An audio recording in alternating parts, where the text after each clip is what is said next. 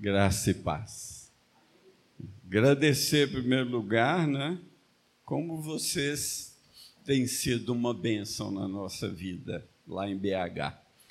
É um privilégio a gente estar andando junto. É, muito obrigado. Eu quero convidar vocês a embarcar num voo, não é? Eu chamei o voo 747. Você sabe que um Boeing 747 é poderoso, né? Então eu quero que nós embarquemos nesse voo. O subtítulo é Amor Extravagante. Então vamos ver aqui em Lucas 7, 4, 7. Uhum. Lá. Pode ler junto comigo? Portanto,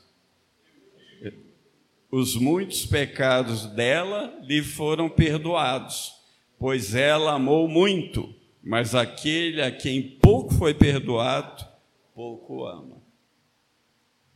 O voo, não é? Eu sou um privilegiado com amigos e irmãos como Mateus e Hanna, né? Sempre nos acolhendo. Nós viemos de Belo Horizonte ontem num voo e vamos terça-feira em outro voo para a América, para ver minha filha depois de três anos, que é uma saudade muito grande.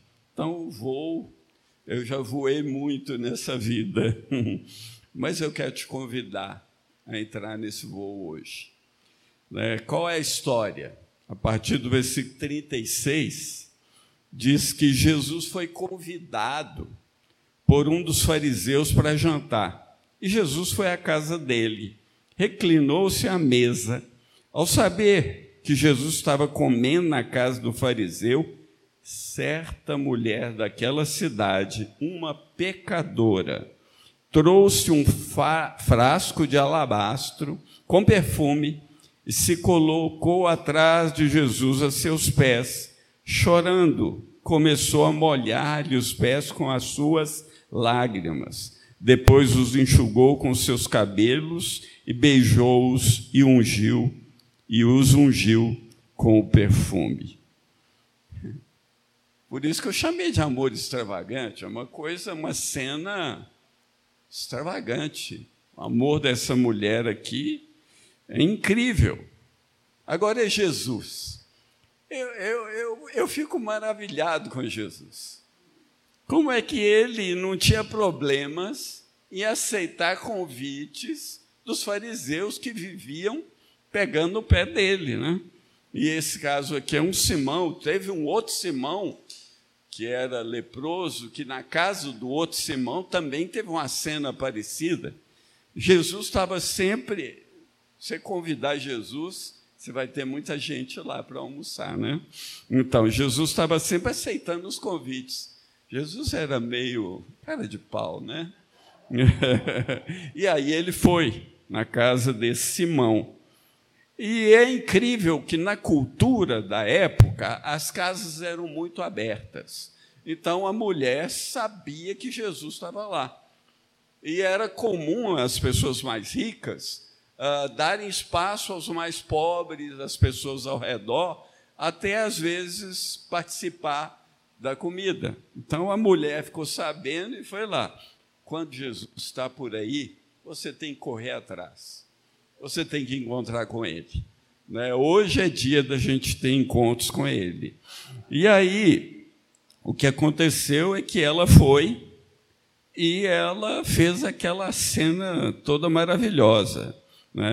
É, é, é, esse amor extravagante que eu chamei, é de uma intimidade assim impressionante, porque ela chora aos pés dele, ela lava os pés dele com as lágrimas dela, depois ela enxuga os pés dele com os cabelos dela, que era uma situação muito íntima. E uma mulher naquela cultura, ela não não tirava o cabelo para fora e muito menos aqui, daquele jeito ali, né?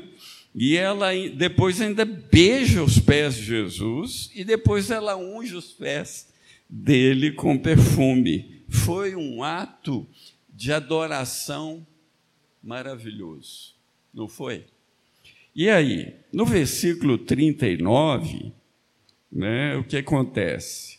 O fariseu viu aquilo, o fariseu que tinha convidado Jesus, e fala: se esse homem fosse profeta, saberia que nele está tocando e que tipo de mulher ela é uma pecadora.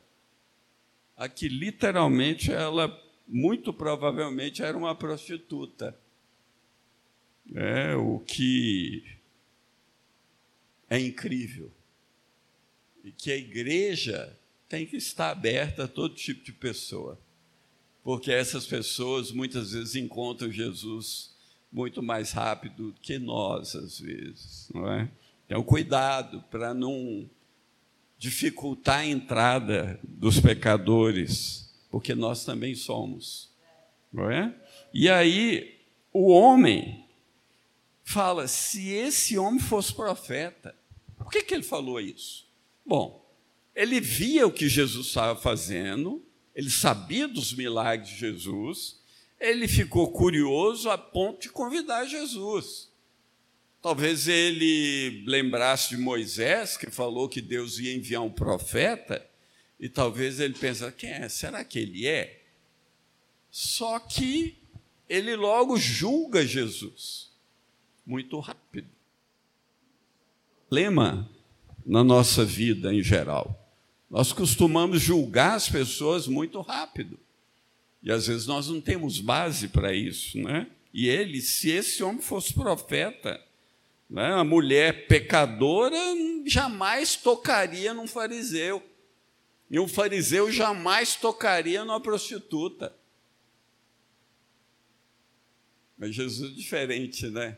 Ele toca nas prostitutas, ele toca nos, nos uh, pecadores de todo tipo, ele toca nos leprosos, que não podia. E quem toca nele, ou quem é tocado por ele, é mudado não é? E ela, ela sabia disso, mas ele não. Ele, ele, ele falou que a mulher era pecadora, ele julgou Jesus muito rápido, ele não reconheceu que Jesus era o Messias, mas a mulher sim. Isso é que é admirável. Quando a mulher ouviu falar dele, ela, eu imagino que ela pensou: estou cansado dessa minha vida. E ele é o Messias e eu quero estar onde ele está. E ela quebrou todas as barreiras culturais da época de entrar na casa de um rico, de um fariseu, e ser exposta. Talvez ali na casa, me perdoem, podia ter até algum homem que já tinha deitado com ela. E ela não teve vergonha.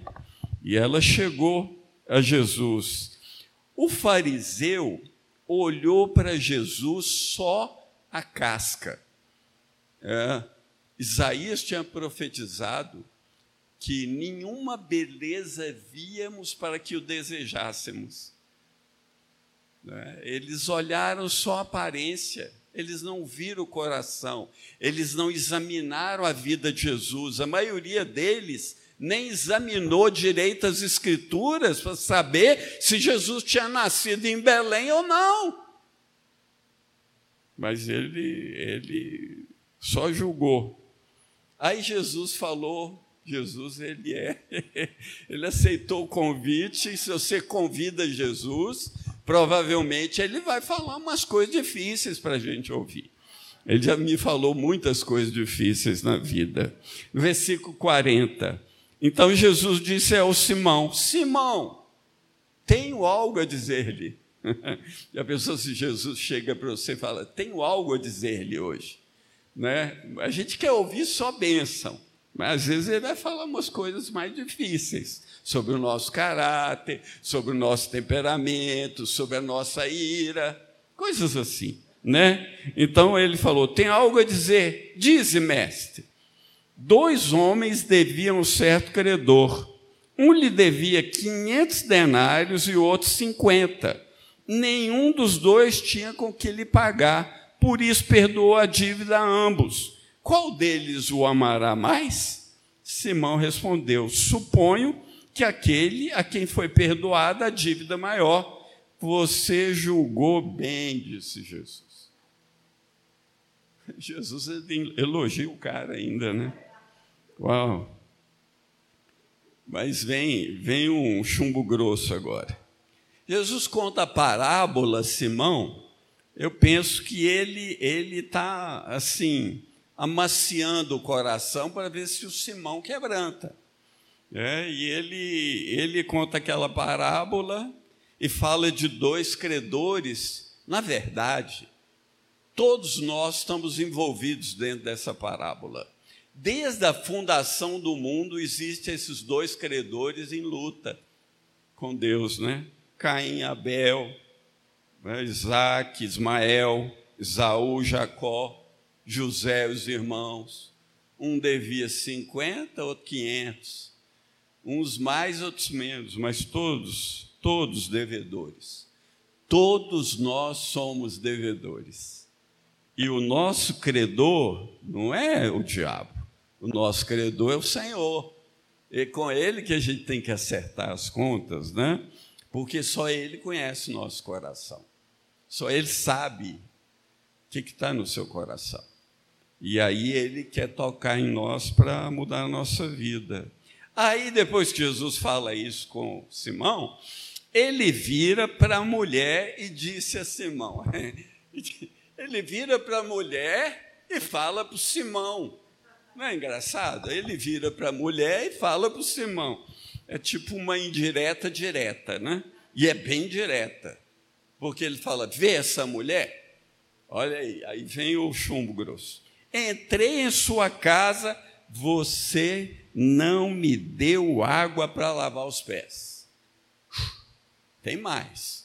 Ela, porém, molhou os meus pés com as suas lágrimas e os enxugou com seus cabelos. Você não me saudou com um beijo, mas essa mulher, desde que entrei aqui, não parou de beijar os meus pés. Você não ungiu a minha cabeça com óleo, mas ela derramou perfume nos meus pés.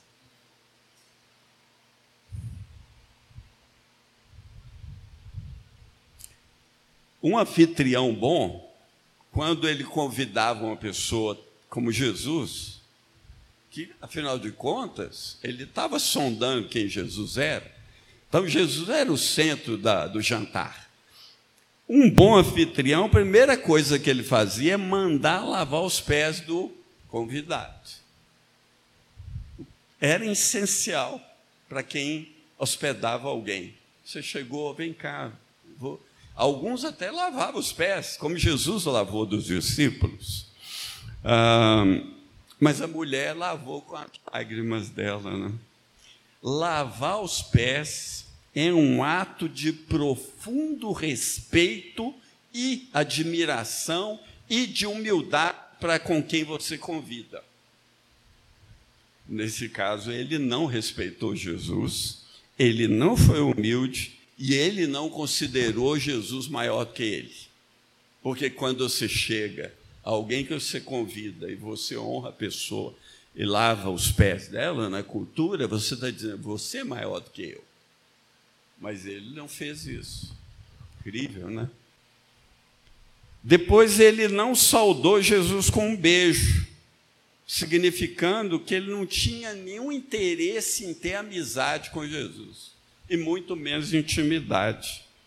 Né? Era, era muito comum na cultura judaica o ósculo. Né? Paulo fala do ósculo santo, Pedro, eles se beijam, se beijavam, é tipo eu, que beijo todo mundo. É, e aí, ele não fez isso. Quando você beijava alguém que era o seu convidado, também tinha aquele ato de admiração, de, vamos dizer, quase que uma adoração pela pessoa. Porque, de novo, é a pessoa mais importante, mas ele não fez isso. Depois, ele não ungiu a cabeça de Jesus, porque todo bom anfitrião tinha que ungir o seu convidado. porque ele estava dizendo: unge a minha cabeça com óleo e o meu cálice transborda. Olha, meu convidado, eu quero que você hoje transborde o seu cálice.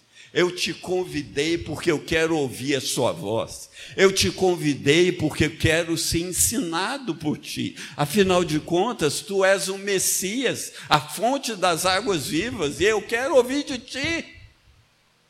Ele não fez isso. Ele só estava sondando as coisas. Ele não tinha admiração por Jesus.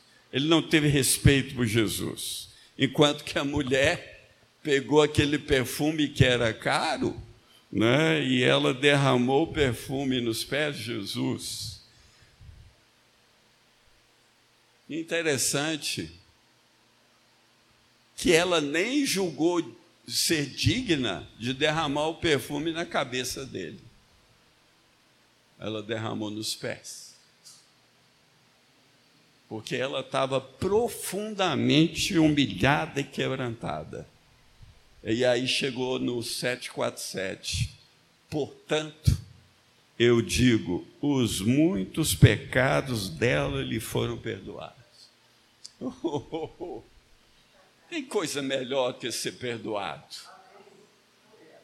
Tem coisa melhor do que você viver uma vida medíocre de pecado, de sujeira no coração e você saber que Jesus te perdoou que passa na minha memória os meus pecados, como eu tenho que agradecer ao Senhor, porque Ele me perdoou. Mas aquele a quem pouco foi perdoado, pouco ama.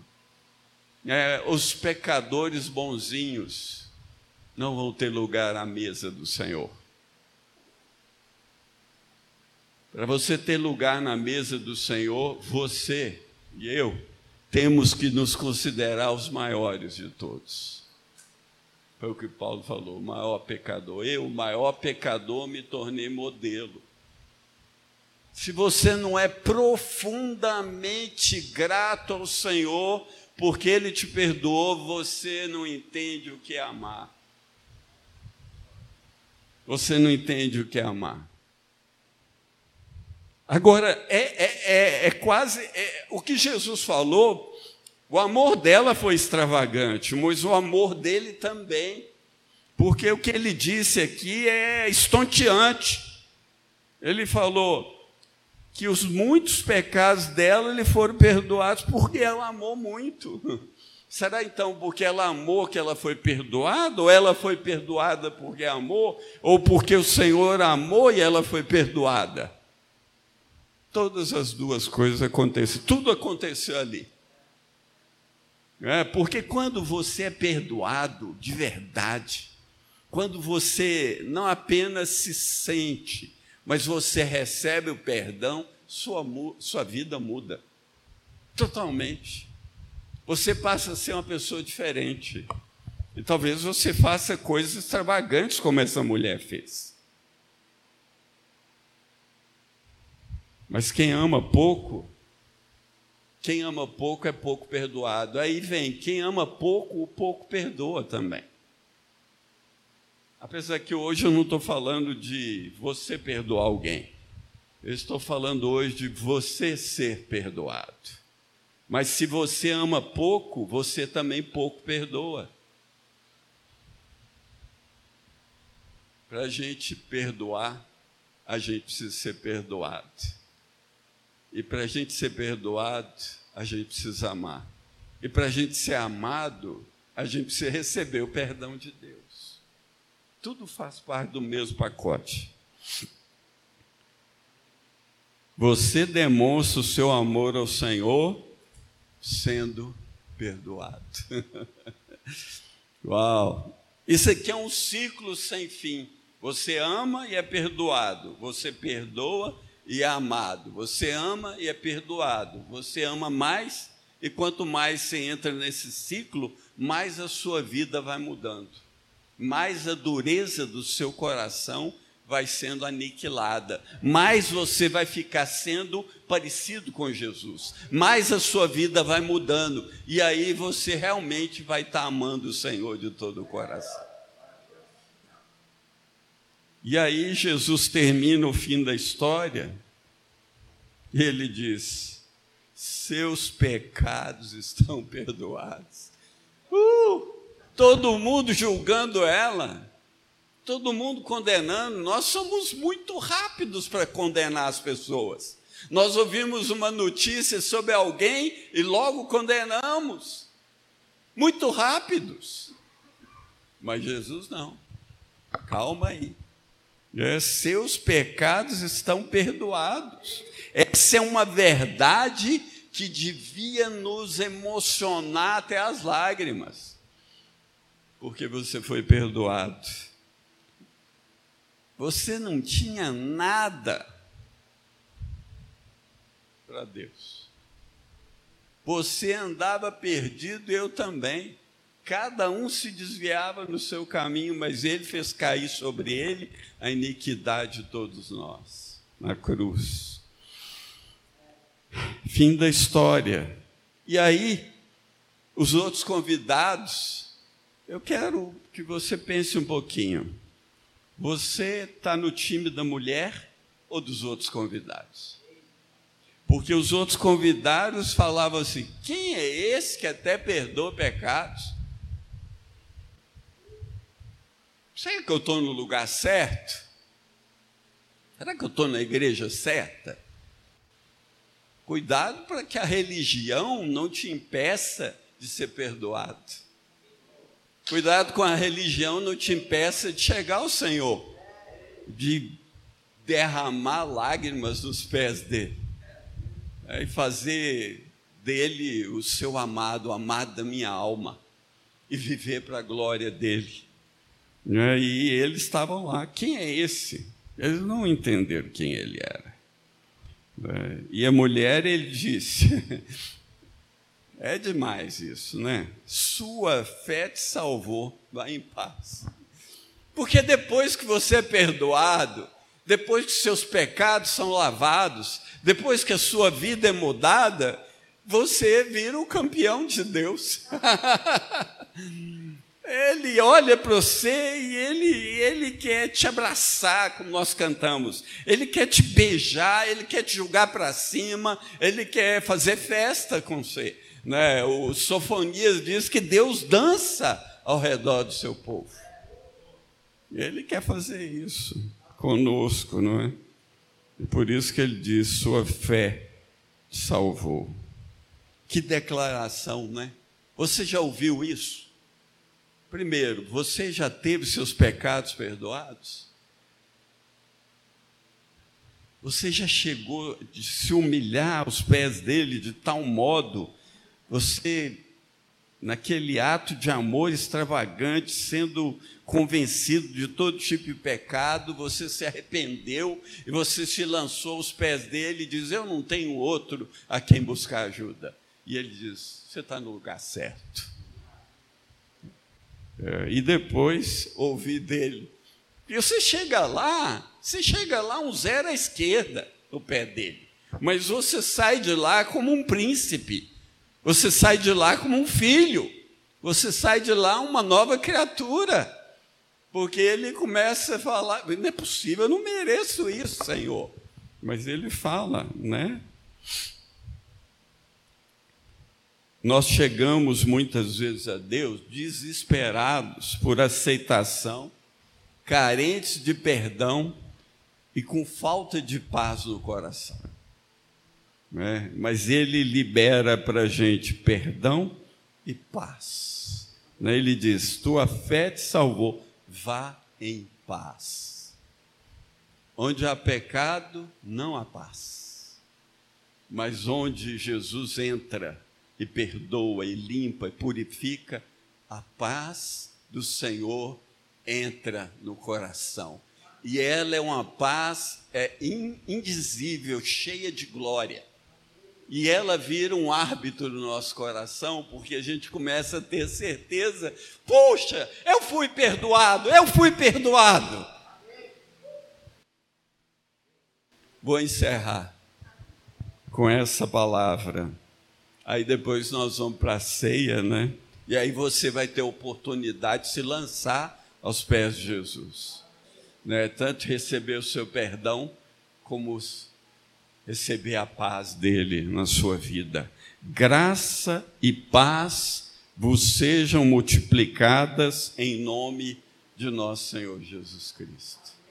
Amém.